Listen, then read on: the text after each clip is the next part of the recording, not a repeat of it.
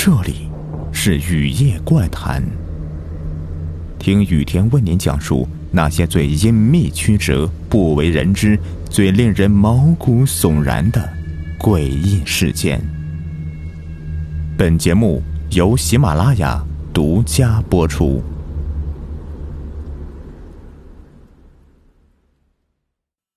朋友们，大家好，我是雨田。你们是不是有很多的问号啊？这个雨夜怪谈栏目怎么这么久都不更新呢？更新的好慢哦，主播是不是不要我们了呀？哼，其实我可没有那么残忍啊。下面呢，不辜负大家的期望，这段时间呢，我找了好多素材，会进行整理，讲给你们听的。相信大家平时除了听故事之外呀，还会听歌曲吧？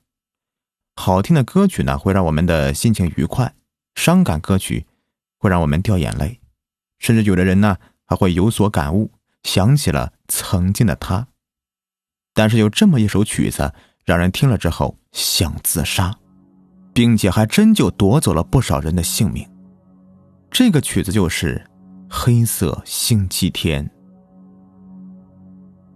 七十多年前呢，某个夏日，一位英国军官获得了难得的空闲，他一个人坐在家里，打算听听音乐作为消遣。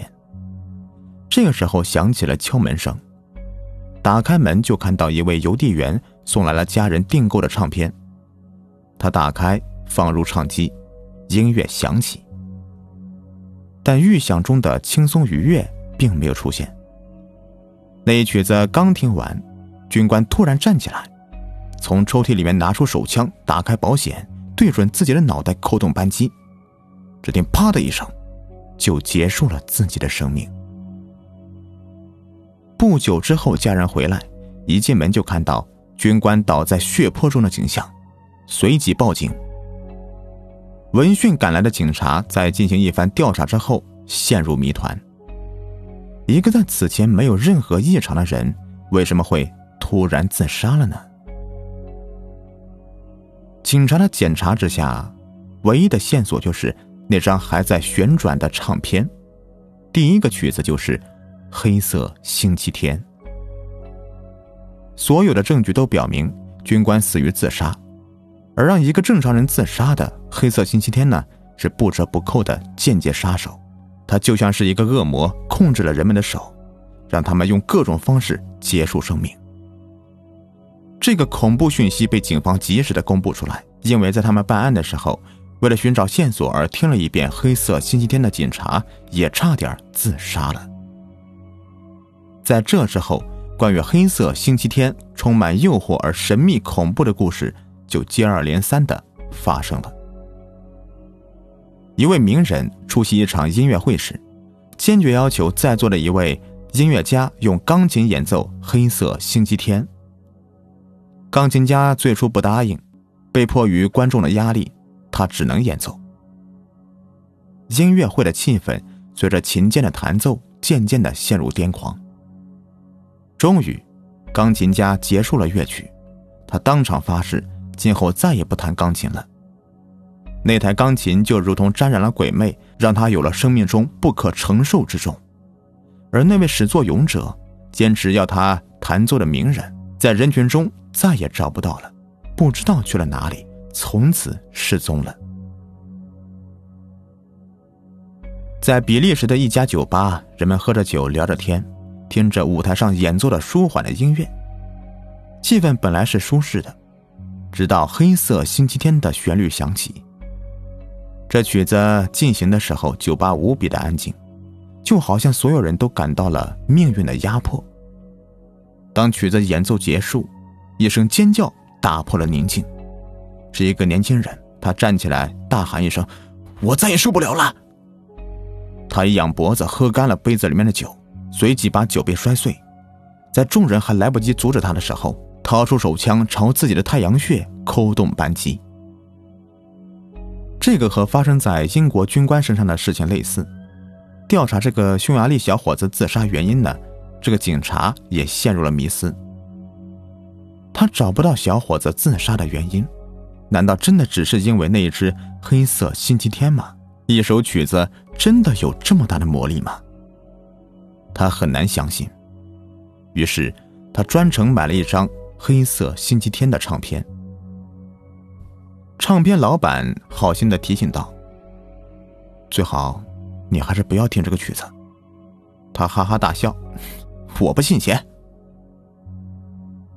两天之后，这位买唱片的警察被发现死于家中，桌上放着一张他写的字条，那是他最后的遗言。局长先生，我受理的案件不用继续侦查了，杀人凶手就是黑色星期天。我已经打算用自己的方式证明他是真的具有杀人的魔力。听完这个曲子，我觉得人世过于悲伤。毫无希望，再也没有活下去的动力，我只能自杀，来结束这过于悲伤的感觉。很快的，黑色星期天从欧洲传到了美国，成为人们热议的话题。一个女打字员也听说了这个曲子，她本性开朗活泼，从来不会为任何事情发愁，所以在听人说起黑色星期天的恐怖效应时，觉得颇为好奇。一首曲子就能让人这么伤感，我倒要听听看。他借了一张唱片，打算回家听。第二天，同事发现他没来上班。结果如何？想必你已经猜到了，他也自杀了。唱片机里正在重复播放着《黑色星期天》。他也在桌上留下字条，在我的葬礼上。请为我播放这首曲子。背负了那么多的血债，黑色星期天让人们恐惧又让人好奇，每一个传闻都在加剧人们对他的兴趣。在意大利，一个音乐家听说了这个奇闻，困惑不解。作为音乐家，他认为自己已经是通晓了声音旋律的奥秘。音乐当然能够影响人的情绪，居然能让人自杀。要知道，在当时欧美的基督教传统中，自杀的人是不可能上天堂的。这对教徒来说呀是非常非常的严重的后果。这位音乐家就在自家的客厅里，用钢琴弹奏了一遍《黑色星期天》，之后被发现死在钢琴旁。在这个乐谱上，音乐家写下遗言：“这首曲子的旋律太残酷了，这不是人类所能够承受的音乐。”毁掉它吧，否则会有更多人因它而丧命的。据说，已经有一百多人死于黑色星期天了。层出不穷的自杀事件，让这首歌曲恶名远播。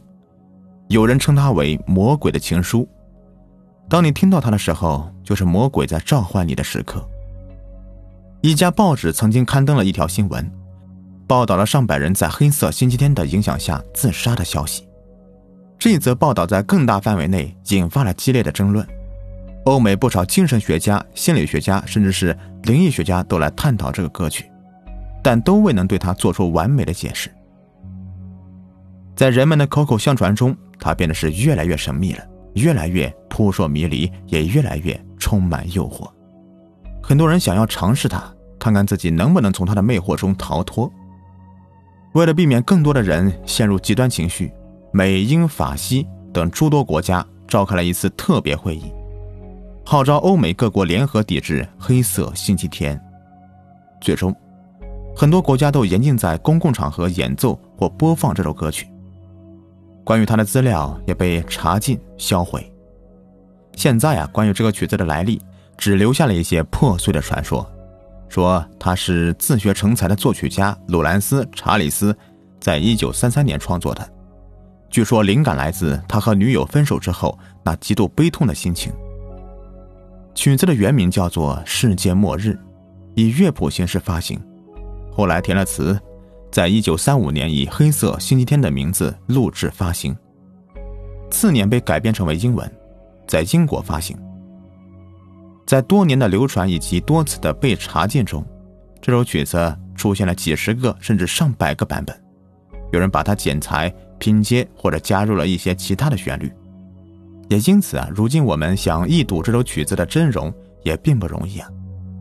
据说这首曲子的原曲是长达四十七分钟的钢琴曲，但由于历次被禁，最终他仅剩下两个乐谱，一个跟着原作者进了棺材，另一个则锁在美国俄亥俄州的一所音乐大学的保险柜里。至于什么时候他才能现出真面目，还不得而知呢。当时间进入到二十一世纪，隔开了时间与国界的距离啊，关于这首歌的魔力啊，也有人提出了不同的看法。有人认为啊，黑色星期天引发上百人自杀行为的现象，跟当时的时代背景相关。那正是欧洲动荡的时刻，第二次世界大战的阴影正在弥漫，一战的恐慌还未从人们的心中消失，经济萧条、失业困扰和新的战争危机如影随形。在这样的社会环境下，人们的内心压抑、忧郁无可避免。这些负面情绪在日常的生活中可以被加以掩饰，一旦被伤感凄凉的音乐唤起，可能就会促使人们在冲动之下做出失去理智的行为。说到底呀，这都是关于心理暗示给人带来的作用。而一次次关于黑色星期天能令人致死的传言，也在加剧了这样的心理暗示，放大了它的作用。在这样的讨论之后啊，有人声称自己发掘了当年欧美的报纸，认为很多在听了这个曲子而自杀的消息都是无中生有。这个曲子所谓的恐怖效果只是一个炒作，它让一首很不错的曲子经过有恐怖的传言而变得广为人知，这背后的故事啊都是编造的。时间隔得太久，我们对传言的真实性也难以考证，但一个离奇、惊悚又环环相扣的故事。总是能够牵动人心的。据说那位给鲁兰斯·查理斯带来巨大痛苦的女友，后来也自杀身亡了。而鲁兰斯·查理斯在晚年过得也并不快乐。是啊，谁愿意自己的作品为人世间带来这么大的痛苦呢？据说呀，他是跳楼自杀的。死前还忏悔道：“没想到这个曲子给人类带来这么多的灾难，我只能以死谢罪。”让上帝来惩罚我的灵魂吧。故事讲到这里，你是不是也好奇，想听听这个曲子到底有没有魔力呢？现在啊，能够听到的都是经过改编版本的了。我听过了，不怎么好听啊。好了，今天的故事呢就分享完了，感谢大家的收听。想听到我讲的更多精彩故事，请关注我的喜马拉雅账号“雨田故事”。